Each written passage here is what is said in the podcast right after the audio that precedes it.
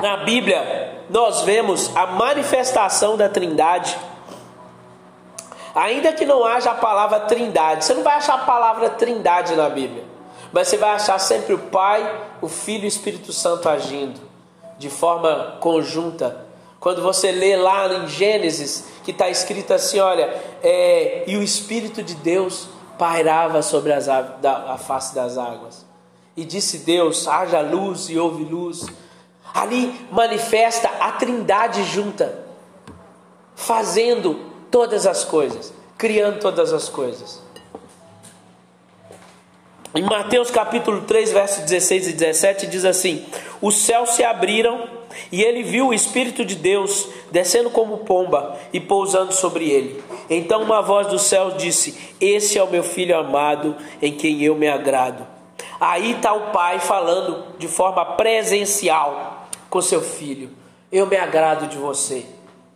O pai fala com a gente: Eu me agrado de você. Eu me agrado de você. O pai gosta de se alegrar com a gente das nossas conquistas. Assim como fez com Jesus, ele sempre está acompanhando a gente. E a gente pode aprender algumas coisas dos três. Por exemplo, é, o pai, além de se alegrar, ele é o provedor, ele é o Deus da providência. Ele é o Deus que providencia cuidado para nós. Mesmo que a gente não entenda os caminhos de Deus, mesmo que a gente não entenda é, como que Deus está agindo, ou às vezes a gente nem perceba Deus agindo. Sabe quando parece que Deus está em silêncio? Eu, eu, ouvi uma canção essa semana, lembrei até dos irmãos. É, a, a, a canção fala assim: silêncio, eu sou Deus, silêncio, estou cuidando de você. Porque às vezes a gente pensa assim: Deus não está falando comigo. Às vezes Deus fica calado porque Ele está agindo, sabe? Às vezes Deus está agindo por trás das cortinas, cuidando de nós, cuidando dos nossos corações, nos apacentando, nos levando, sabe? Como um pastor leva a gente para verdes pastos. Ele cuida de nós, irmãos. É o Pai. E aí a gente pensa no filho como a outra representação. E o filho, ele representa o quê? O filho mostra para a gente o que é ser servo. Aquele que se, se esvaziou de si mesmo, desceu até a terra se tornou um como, como a gente, se tornou ser humano como nós, sentiu as mesmas dores que nós. Hoje nós temos dentro da Trindade um homem. Você tem noção que nós temos dentro da Trindade divina um que agora é homem também? Assenta-se no trono de Deus um homem. Você tem noção disso? Alguém que experimentou a nossa carne alguém que sabe as dores que a gente sente, as tentações que a gente vivenciou, sabe? Alguém que passou 30 dias de tentação no deserto, ouvindo o diabo falar na cabeça dele, encher o saco dele. Você não é Deus? Se você é Deus, transforma essa pedra em pão. Você não é Deus? Se você é Deus, atira daqui, que seu, quem, quem, seu, seu pai vai mandar anjos vir te buscar. Você não é Deus? Você não é Deus? E aí Jesus, só respondendo ele sabiamente: Olha, não tentarás o Senhor teu Deus.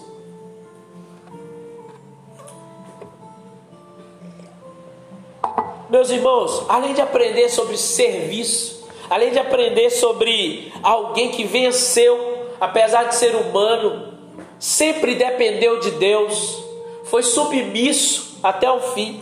Jesus, sendo Deus, foi submisso até o fim. Irmãos, nós também somos desafiados a ser submissos a Deus até o fim, aprender a servir até o fim com Jesus. Leia os evangelhos, aprenda dos evangelhos. Vamos aprender dos evangelhos para a gente aprender a ser como Jesus, pedindo o Espírito Santo. Aí você fala assim: Poxa, mas eu não vou dar conta sozinho. Não vai mesmo.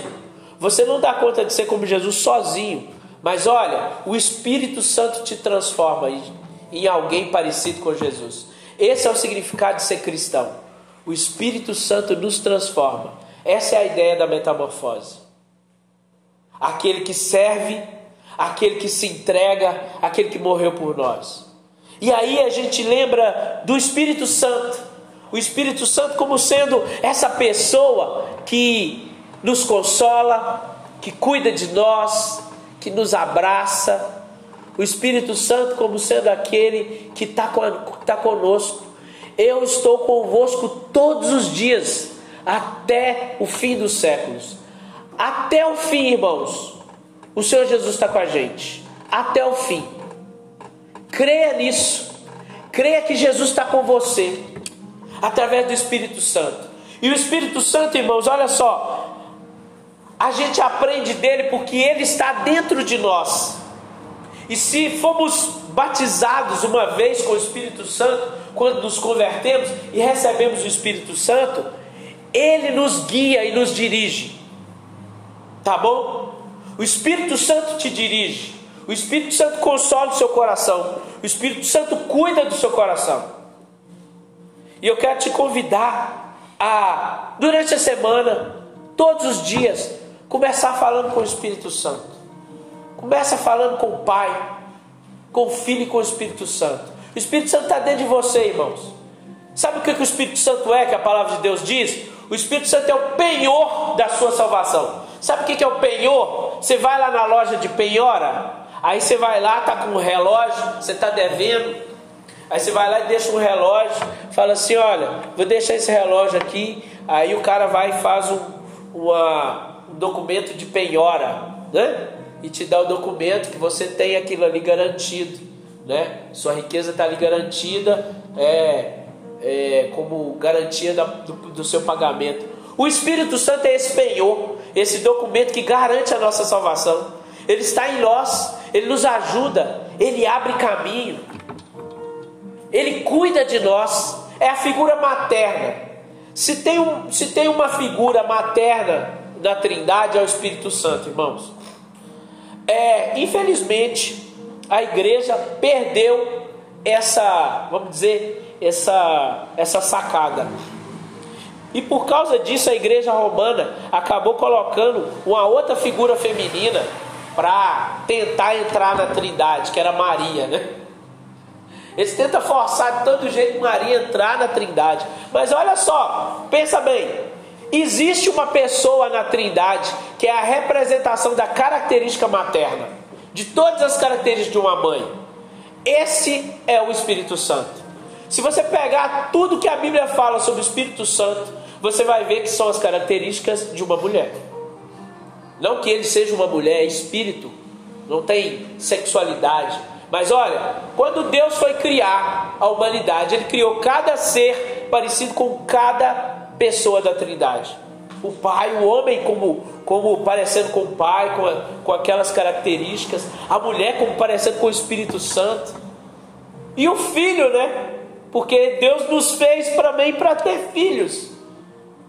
E os filhos aprendem também com o próprio Jesus a respeitar seus pais, a servir. E todos os pais também são filhos. Então isso é muito doido, porque nós sempre temos que buscar aparecer com o Pai, com o Filho e com o Espírito Santo. Porque nós somos pais, eu sou pai, mas eu também sou filho. Então nós sempre aprendemos da Trindade, dos seus papéis. Então, meus irmãos, olha, na família, os papéis são muito parecidos com os papéis da Trindade. O Espírito Santo que cuida, o Pai que provê, o Pai que protege, o Filho que está ali obedecendo, servindo, o Filho que sempre ouve o Pai, é herdeiro do Pai e sempre ouve Ele. Aprendamos então, irmãos, com essas características do Espírito Santo. Quando aprendemos com o nosso Deus, aprendemos com Deus que é trino, aprendemos com Deus que é comunidade, aprendemos com Deus que não vive só. E é por isso, irmãos, que não tem sentido a fé cristã na individualidade. A gente é três, corpo, alma e espírito. Muito interessante. Sempre tem três, né? A gente sempre tem essas referências de três, é, porque a Trindade deixou marca em tudo.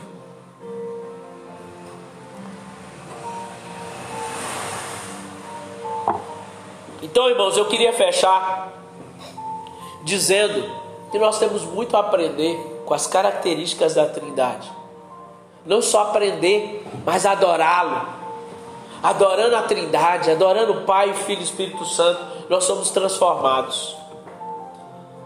Bebendo na fonte da palavra de Deus, nos alimentando dele dia após dia e deixando que a Trindade gere vida em nós. O Pai tem sonhos para você e para mim. O Pai tem projetos para você e para mim, meus irmãos. Vamos deixar o Espírito Santo de Deus agir em nós e plantar em nós o DNA da Trindade. Vamos. Vamos deixar o Espírito Santo plantar em nós o DNA da Trindade. A metamorfose acontece aí, quando Deus vai plantando em nós esse DNA. E a gente vai entendendo que é ser família aqui na comunidade. E aprendendo que é ser família na comunidade, a gente leva isso para fora daqui.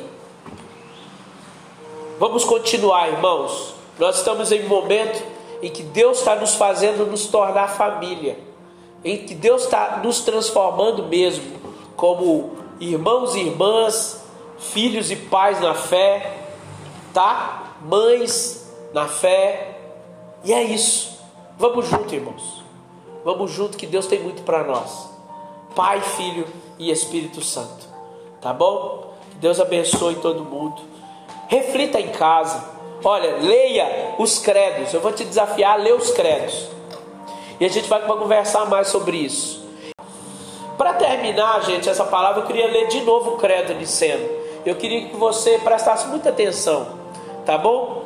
Olha só, diz aqui: cremos em um só Deus, Pai Todo-Poderoso, Criador do céu e da terra, de todas as coisas visíveis e invisíveis.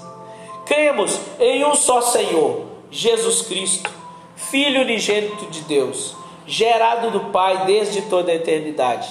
Deus de Deus, luz de luz, Deus verdadeiro de Deus verdadeiro, gerado, não criado consubstancial ao Pai, ou seja, da mesma substância. Por ele todas as coisas foram feitas. Por quem? Por Jesus. Ele é consubstancial, da mesma substância do Pai, da mesma substância divina do Pai. Por ele todas as coisas foram feitas.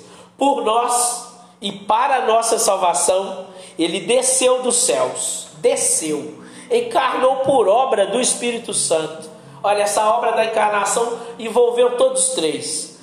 Por obra do Espírito Santo no seio da Virgem Maria, e fez-se verdadeiro homem. Por nós foi crucificado sob Pôncio Pilatos, sofreu a morte e foi sepultado. Ressuscitou ao terceiro dia, conforme as Escrituras. Subiu de novo aos céus, está sentado à direita do Pai. De novo há de vir em glória para julgar os vivos e os mortos e o seu reino não terá fim. Cremos no Espírito Santo, o Senhor, a fonte da vida, que procede do Pai e do Filho. O Espírito Santo que procede do Pai e do Filho. Com o Pai e o Filho é adorado e glorificado, junto com o Pai e o Filho. Ele falou pelos profetas. Lembra do Espírito falando pelos profetas? Falou na boca de Samuel, falou na boca de tanto de falou na boca de Davi. Cremos na igreja una, santa, católica e apostólica. Professamos um só batismo para a remissão dos pecados. Esperamos a ressurreição dos mortos e a vinda do mundo que há de vir. Amém. Esperamos a ressurreição dos mortos e a vinda do mundo que há de vir. Amém. A vinda do mundo que há de vir é a nossa esperança. A vinda do Cristo é a nossa esperança, meus irmãos. Nada mais nos gera esperança a não ser a vinda de Cristo. É o que celebramos no Pentecoste, é o que celebramos no Natal, é o que celebramos na Páscoa, é o que celebramos o ano inteiro e lembramos, tá bom? O Espírito Santo ele nos comissiona, ele nos enche, ele nos empodera, sabe? Poder do Espírito Santo que nos faz, que nos leva aonde que a gente precisa ir, que nos dá palavras no momento que a gente precisa falar, sabe? Que nos capacita. Então, olha só, é, nós somos carismáticos. E os carismáticos creem nos dons do Espírito Santo, tá? E nós cremos que o Espírito Santo ele vem sobre todo aquele que se converteu quando no momento da, da conversão. Quando a gente aceita Jesus como nosso Salvador, o Espírito Santo vem habitar em nós, tá? Mas nós também cremos que o Espírito Santo, ele também tem uma porção maior, sabe? Ele habita em nós, mas se nós o buscarmos, assim como Deus instruiu que os discípulos se concentrassem ali, para que do alto eles fossem revestidos de poder, assim também nós, mesmo tendo o Espírito Santo, podemos buscar mais de Deus, para sermos cheios do poder de Deus. É o poder de Deus que nos comissiona a pregar, a ensinar, é o poder de Deus que nos, que nos leva a falar. Sabe quando você compartilha com alguém, você fala assim: Nosso Deus, eu falei de Deus com aquela pessoa de um jeito que eu não sei fazer, do jeito que não era eu. Sabe quando você fala que não era eu? É, não era mesmo, era o Espírito Santo te comissionando, entende? Então, quanto mais a gente busca de Deus, mais o Espírito tem para nos encher. Um profeta teve a visão das águas que entravam é, no templo, as águas que entravam em volta do templo. E o profeta disse que o Espírito de Deus era, era representado por aquelas águas. E aí ele dava um passo, e à medida que ele dava um passo, as águas iam subindo. E aí ele fala assim: o primeiro passo que eu dei, as águas estavam pelas, pela, pelos tornozelos. E aí eu dei mais um passo e as águas chegaram ao joelho. Eu dei mais um passo e as águas já chegavam à cintura. Eu dei outro passo, as águas já chegavam ao peito. E no próximo passo que eu dei, eu já não conseguia mais andar, mas eu tive que nadar. Essa é uma representação, uma alegoria de como que é estar na presença do Espírito Santo. Às vezes a gente deu só um passo. A gente tem o Espírito Santo, mas ele está pelas canelas. Ele só deu uma molhadinha. Aí você dá mais um passo e você busca ele mais. E aí o Espírito Santo sobe até seus joelhos. Aí você busca mais um pouquinho e mais um pouquinho. Até o Espírito Santo já está de uma forma que você já não consegue mais controlar seus pés, e aí você tem que nadar no Espírito. É isso que Deus quer para nós, Gleice, que a gente nade no Espírito. Só que às vezes a gente quer, a gente quer ter o controle da nossa vida. A gente não quer deixar Deus controlar a nossa vida. E aí a gente fala, eu vou buscar Deus, Deus vai fazer os trem comigo que eu não estou querendo não. Mas aí, cara, saiba que tudo que Deus tem para nós, é a boa, perfeita e agradável vontade de Deus, gente. Deus tem boa, coisas boas para gente. Experimentar Deus é maravilhoso. Pode doer? Pode às vezes. Como tudo na vida. Existe alguma coisa nessa vida sem dor, gente? Com Deus a gente vai, vai doer? Vai. Sem Deus também vai doer. E aí? Melhor doer com Deus. E olha, Cara, experimentar o melhor de Deus e o mergulhar. É o que a gente cantou aqui. O que a gente cantou aqui? Do aprofundar, como é que é? Profunda-se meu coração. Às vezes a gente não presta atenção nas letras, né? Profundas meu coração. Estou dizendo, me aprofunde no Senhor Espírito Santo. Me aprofunde. E quando a gente estiver aprofundado no Senhor, velho, a gente vai experimentar umas coisas assim você entende? Não é que a gente vai ficar no so, ao sobrenatural extraordinário. Não é isso. Mas é que você vai estar mudando, do nada você vai falar assim: caraca, era para me passar por ali, passei por aqui, encontrei com fulano, fulano abriu, abriu a vida para mim e nem era para me passar por aqui. E aí você abre a boca e Deus vai falando.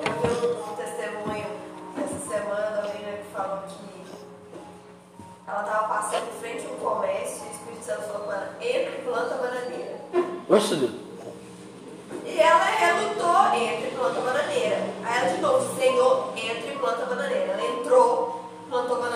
No sítio. com as latas que tinha lá. E dentro desse comércio, a atendente do comércio decidiu cometer suicídio naquele dia e falou com Deus: Eu de hoje não passa nem se o senhor mandar alguém plantar bananeira.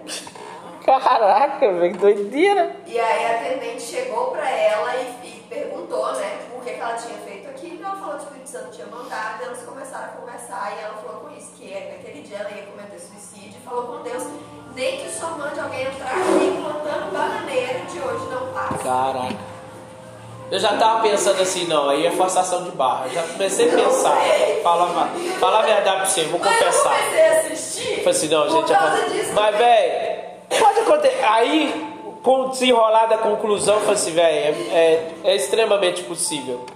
Já pensou se a pessoa falar isso com Deus?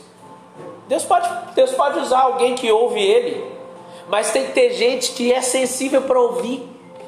Porque Deus pode nos levar, irmãos, até pessoas assim. Estão à beira do suicídio. Aí você fala assim: não, eu posso com, eu posso assim, assim assado, é, dessa forma. Mas se você estiver cheio do Espírito Santo, cara, Deus vai te levar no lugar certo, nas pessoas certas, na hora certa, vai impedir aquilo que talvez de outra forma não, não teria como. Entende? É exatamente isso. A resposta é essa aqui, igreja. Nós, é, isso é ser cheio de poder. Ser cheio de poder para arrancar pessoas da destruição. Não, não quer dizer que às vezes o cara vai ficar se sentindo ungidão, não. Mas é que aquela menina tinha uma, uma- aquela menina tinha uma relação tão forte com Deus a ponto de ter certeza que a voz que mandou ela plantar a bananeira era a voz de Deus, velho. Você entende? Não é qualquer momento que você teria coragem de fazer isso, não, velho. Você teria certeza que é Deus falando com você. Isso é uma coisa que, que é gerada só com intimidade com Deus. E como que gera essa intimidade? Conversando com Deus todo dia. Não é algo extraordinário, tipo, eu tenho que ir no ciclo de oração, uma coisa assim, e nos profetas. Não, mano. Lê a palavra todo dia, fala com Deus todo dia. Você vai começar a ouvir Ele. Seu ouvido vai começar a ficar mais sensível. Sabe? Quando a gente faz algum tipo de exercício, né, a galera está na academia aí, nós estamos no Cravo Magá aqui, né? Nós já estamos aprendendo uns negocinhos. Antes, antes eu chegava em casa, os primeiros treinos eu chegava em casa, velho, parecia que eu tinha morrido. Ficava a semana inteira recuperando. Meu corpo já está acostumando. Eu já estou começando a entrar na vibe do negócio. Meus socos já estão ficando mais, mais direitinho, né? Não tem tanto. Já estou caindo melhorzinho, machucando menos quando eu caio. É isso. A prática, sabe? Você tá rindo, né? Mas você não vem. Você tá rindo, mas você não vem. Eu tô apanhando melhor. É. Tô apanhando melhor. Gente, é isso, olha. É igual treino, é igual qualquer tipo de treino. À medida que você vai praticando, você vai ouvindo a voz de Deus, você vai aprendendo, seu ouvido vai ficando apurado. E olha só, irmãos, eu cresci na igreja pentecostal, eu cresci na Assembleia de Deus, minha família é toda família de oração, não sei o quê. Mas sabe como que eu comecei? Sabe como que eu aprendi e eu pus a minha vida devocional em ordem? Foi através dessas práticas extremamente tradicionais e antigas que a igreja anglicana utiliza, que é a leitura do lecionário, leitura de eh, orações escritas. E aí, através dessas orações escritas, eh, aí eu já inspirava minha oração, minha oração espontânea, sabe? Porque você lê uma oração bonita, a que te inspira, você já vai orando e já vai emendando, já vai, entende? E aí você lê os textos do dia, você sabe que outros irmãos estão lendo o mesmo texto. E aquilo foi me aquilo foi me alimentando. Foi renovando a minha vida espiritual. Sabe? Interessante, porque eu não fui pelo mesmo caminho que a minha família tinha costume, sabe? Mas a minha vida de oração foi transformada através dessas práticas, desses devocionais é, mais tradicionais. Ofício diário, aí tinha ofício diário, tinha texto. Tem um, tem um site chama lecionário.com, entra lá. lecionário.com. E tem uns fascículozinhos que é vendido, que é muito fantástico. Aí tem um ofício para você fazer seu devocional. Você pode usar o ofício todo, parte do ofício. Tem textos, versículos e orações muito legal, tá? E é isso, irmão.